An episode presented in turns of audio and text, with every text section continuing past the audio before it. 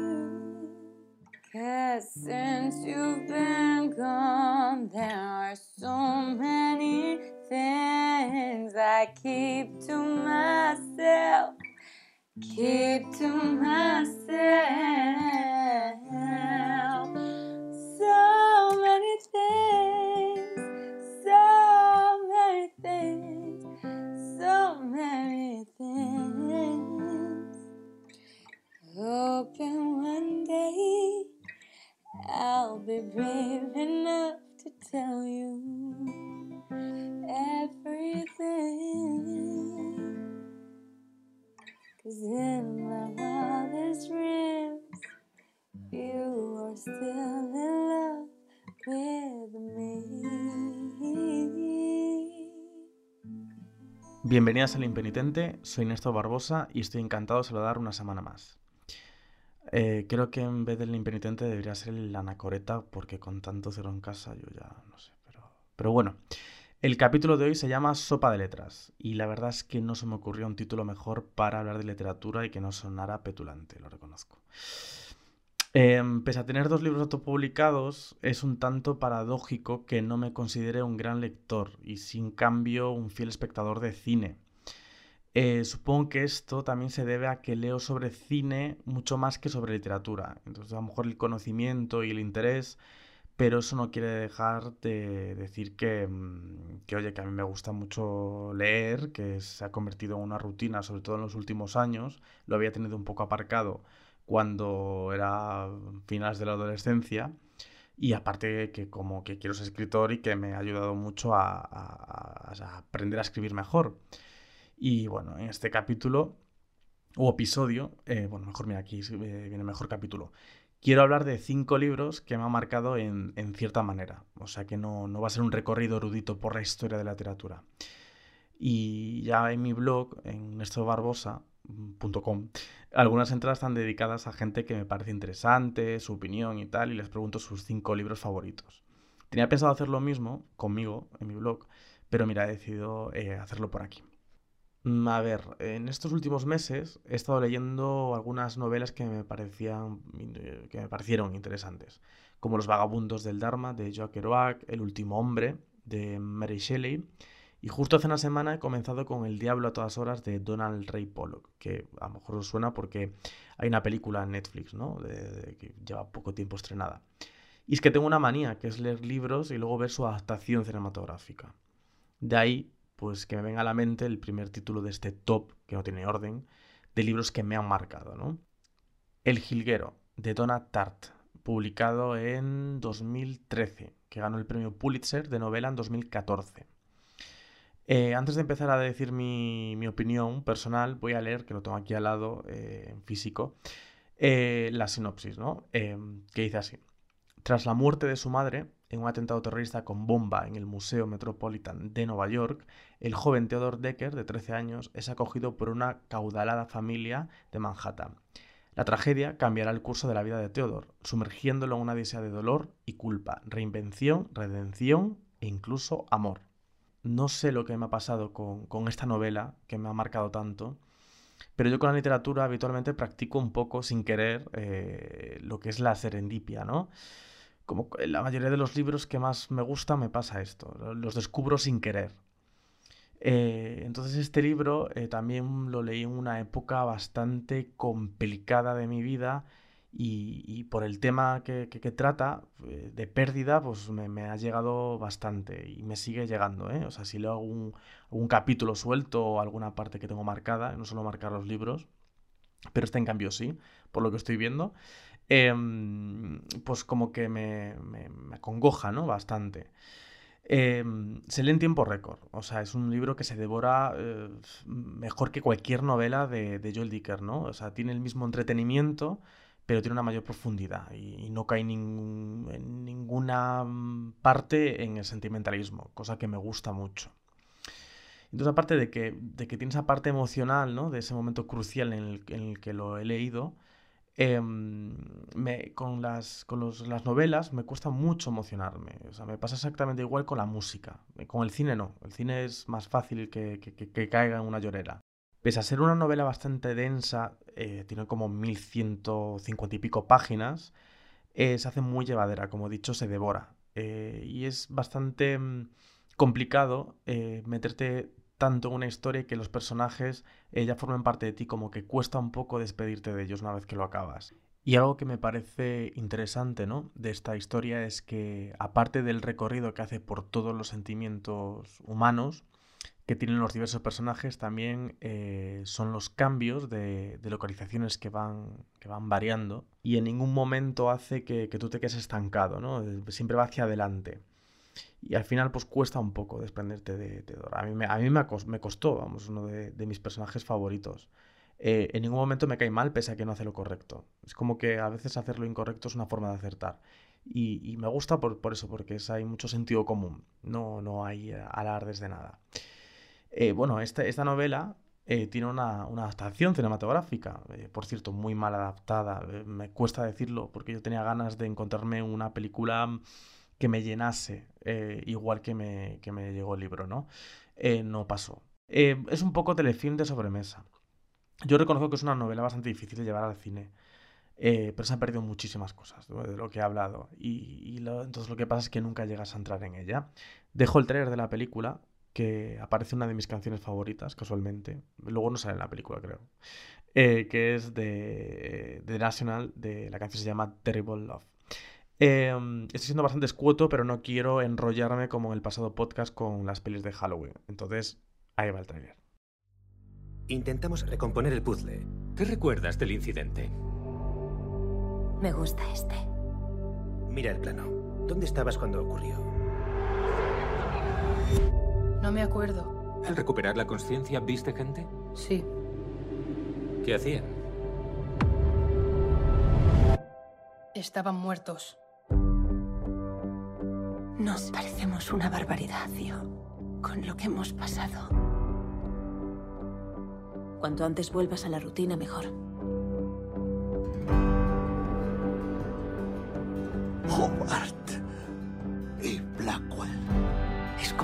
Hubiera mandado al sitio en el que tenía que estar y junto a la persona con la que tenía que estar. ¿Tu madre también está muerta? Sí. Sé que estuviste allí y sé que en esa sala había algo más. El jilguero. Antes y después. Todo es antes y después. En el medio, el cuadro.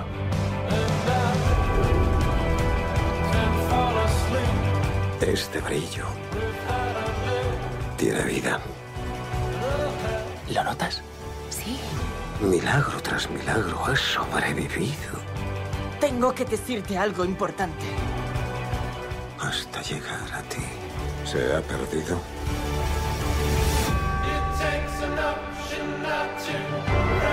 Hasta las cosas más pequeñas significan algo.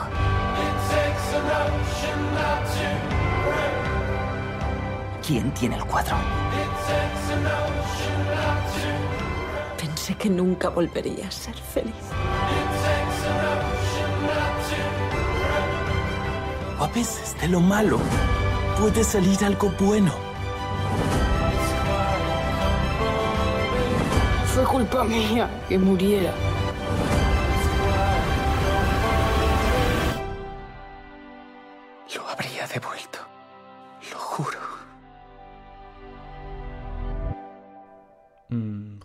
La verdad es que el trailer transmite la esencia de la novela. Qué pena que luego la película no. Pero bueno, ahora de segundo, y repito, sin orden de, preferencia, eh, va Las intermitencias de la muerte, publicada en 2005 y escrita por eh, José Saramago, eh, escritor que no necesita de, presentación, ganador del Premio Nobel de Literatura en el 98 y archiconocido por ensayar sobre la ceguera, es el libro que, mm, que también ha marcado, ¿no? que a mí también me gusta mucho. En este caso, eh, las intermitencias de la muerte eh, llegó a mis manos por casualidad y afortunadamente que llegó. El tema que trata se resume en una frase, ¿no? ¿Qué, pasaría si la gente dejara de morirse? Eh, ya con eso es un libro que me cautivó desde la primera página porque encarna la muerte de una manera absolutamente extraordinaria. Y la narración que se va urdiendo mientras el mundo cae en el caos es asombrosa. No tengo palabras, la verdad. Es una novela que me ha inspirado muchísimo para escribir la, víspera del fin del mundo. Me suelen gustar las, novelas que dan importancia a las consecuencias más que a lugares concretos. Y, también a que, mm, que, con un problema, con toques fantásticos y reales, ese problema eh, sirve para explicar otros tristemente reales y por lo tanto conocidos. Eh, no, no entro profundidad Pienso que si la muerte dejara de actuar, eh, ya es un motivo de pensamiento e imaginación que el lector crea ya antes de leer, por lo que, por lo que esta historia no deja indiferente gracias a un final redondo. Es increíble ese final. En serio, consigues empatizar con la muerte y para un hipocondriaco como yo, eh, pues no hay nada más difícil. La verdad es que fue un, buen regalo este libro y creo que es eh, necesario por, el momento en el que estamos y, y porque es oye, una, obra menos conocida, pero no por ello menos eh, importante. Eh, y ahora teatro, eh, un género que suelo leer bastante y que encuentro en Casa de Muñecas de Henry Ibsen, el culmen del orgasmo literario. Es un clásico de finales del siglo XIX y un alegato feminista. que no sé si realmente esa era la finalidad de Ibsen, pero bueno, que su controversia demuestra que la historia que versa es un, gran aliciente para leerla a día de hoy con, cierta perspectiva. No es extensa, pero sí intensa, eh, que es algo que a mí me gusta mucho. Tiene una gran carga dramática que la verdad no esperaba encontrar cuando cogí prestado sin permiso a mi abuelo una de, sus ediciones. Eh, Nora, eh, la protagonista, que es la verdad uno de mis personajes favoritos y seguramente su nombre lo coja prestado para mi tercera novela. Eh, pues la protagonista simplemente mm, pasa para salvar a su familia, hace algo que una mujer de aquella época eh, no podía. De ahí el conflicto eh, con una resolución final sorprendente, como el anterior libro, para la época en la que, en la que está escrita. Me da rabia porque nunca he visto su adaptación en el teatro y, he escrito varias veces mi opinión sobre la, la vida de Nora, porque me parece que se pueden escribir, yo no leo muchos ensayos, pero se puede escribir muchísimo sobre, sobre Nora y sobre ese portazo metafórico final. Eh, es perfecta leerla para recordar lo que algunos a día de hoy parecen haber olvidado. Y de penúltimo, como gallego y como no, Cousas de Castelao. Autor que, que, se estudia afortunadamente los primeros años de instituto, por lo menos cuando yo era adolescente y que sirve para valorar y entender una parte muy importante de, la literatura gallega y de la historia de Galicia. Dibujante, narrador, político, eh, miembro de la Real Academia Gallega, eh, perteneciente a la generación NOS, bueno, eh, todo un hito que se agradece conocer, reconocer e incluso estudiar, ¿no? En plan porque, porque es, es bastante loable. Pues bueno, Cousas fue el primer libro que, leí de él. Eh, incluso aún conservo la edición con la cual en segundo de la ESO tuve que examinarme y que la encontré el otro día con, mi nombre escrito, Néstor Piñeiro, con mi primer apellido, que no es Barbosa, es Piñeiro. Eh, yo creo que mis amigos también conservan esa, edición. Eh, son cuarenta y pico relatos, aprox, muy breves, directos, sobre el pueblo gallego, con, que le caracteriza un humor una, una retranca bastante eh, comunes en, su, en, su, en, su, obra. Uno de mis relatos favoritos es eh, Opay de Migueliño, el cual tengo su, ilustración tatuada en, el brazo. por eso me, lo tengo bastante mm, metido en la cabeza. Eh, bueno, este relato es un ejemplo, ¿no? Pero habla sobre un niño que su padre se fue a las Américas y, y que ve su retrato antes de reencontrarse después de tanto tiempo para recordar cómo era su aspecto. Y finalmente, cuando lo ve, después de ver a varias personas pensando que, era su padre, pues no tiene nada que ver con, cómo era en el retrato, ni nada tiene que ver con, con, la imaginación que tenía de él y, su vuelta, pues es totalmente distinta. Em, difícil en poco texto contar tanto. Y así es a lo largo de toda la colección. Entonces, pues por imperativo legal y por gusto propio, em, se merece estar entre mis cinco más importantes. Eh, es imprescindible, no hay duda. Y cambiando totalmente de tercio, voy a poner eh, una sintonía que me evoca directamente a mi infancia y que en ella se encuentra el quinto libro.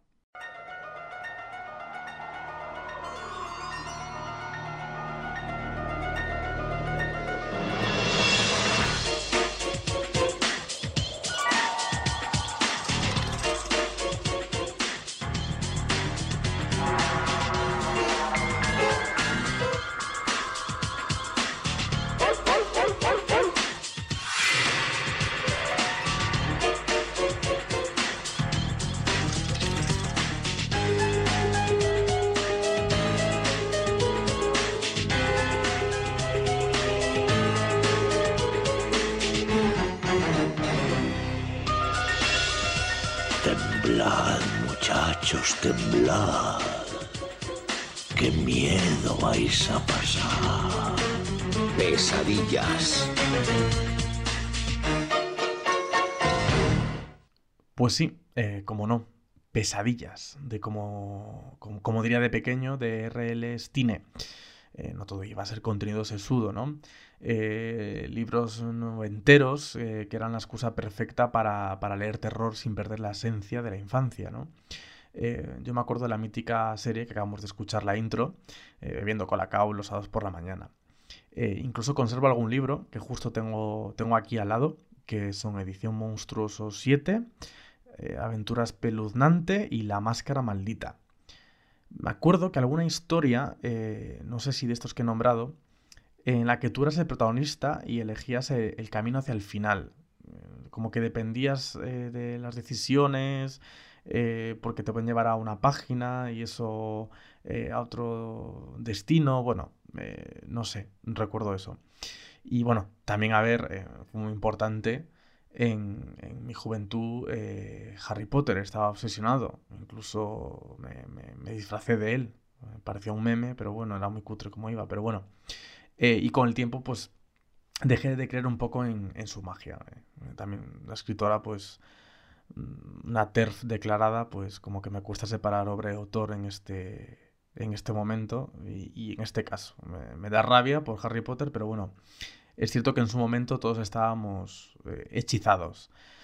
Eh, ahora, por desgracia, estamos más en el, en el mundo Muggle. Y mm, no sé em, si alguien se acuerda de, mm, del equipo Tigre y Super Equipo Tigre. Eh, eran unos libros de unos niños detectives que tú mientras leías podías interactuar con los misterios. Si es así, decídmelo y porque mm, aún hace poco me compré uno como para tenerlo de, eh, en plan nostalgia. Y para acabar, eh, vuelvo al mood anterior, eh, quiero mencionar a, Virginia Woolf porque pese a ser una de mis autoras favoritas, no he nombrado ninguna de sus novelas. Yo soy aún más mitómano, por decirlo así, de su biografía. Y quería para terminar, pues leer lo primero que leí de ella, que precisamente no fue una ficción, sino que su carta de despedida. Eh, cojo el último párrafo, porque es algo que me, ha impactado desde siempre, eh, que dice así. Bueno, esto debería de leerlo alguna amiga mía, no yo. Vale. Quiero decirte que mm, todo el mundo lo sabe. Si alguien pudiera haberme salvado, habría sido tú. No me queda nada excepto la certeza de tu bondad. No puedo seguir destrozando tu vida por más tiempo. No creo que dos personas pudieran haber sido más felices de lo que hemos sido tú y yo. Bueno, Perdonad por este mal sabor de boca final, pero lo necesitaba. Eh, bueno, muchas gracias por escucharme y recordad, como decía Unamuno, mm, cuanto menos se lee, más daño hace lo que se lee. Así que, hasta la próxima semana, nos escuchamos, nos leemos, nos vemos, bueno, nos escuchamos y nos leemos y con eso ya tiramos. Gracias. Chao. Estamos acabando el programa y de mi libro que está ahí sobre la mesa no se ha hablado ni se va a hablar para nada. Y por lo tanto yo estoy dispuesto a levantarme y abandonar la mesa, porque yo he venido aquí a hablar de mi libro y no a hablar de lo que opine el personal, que me da lo mismo.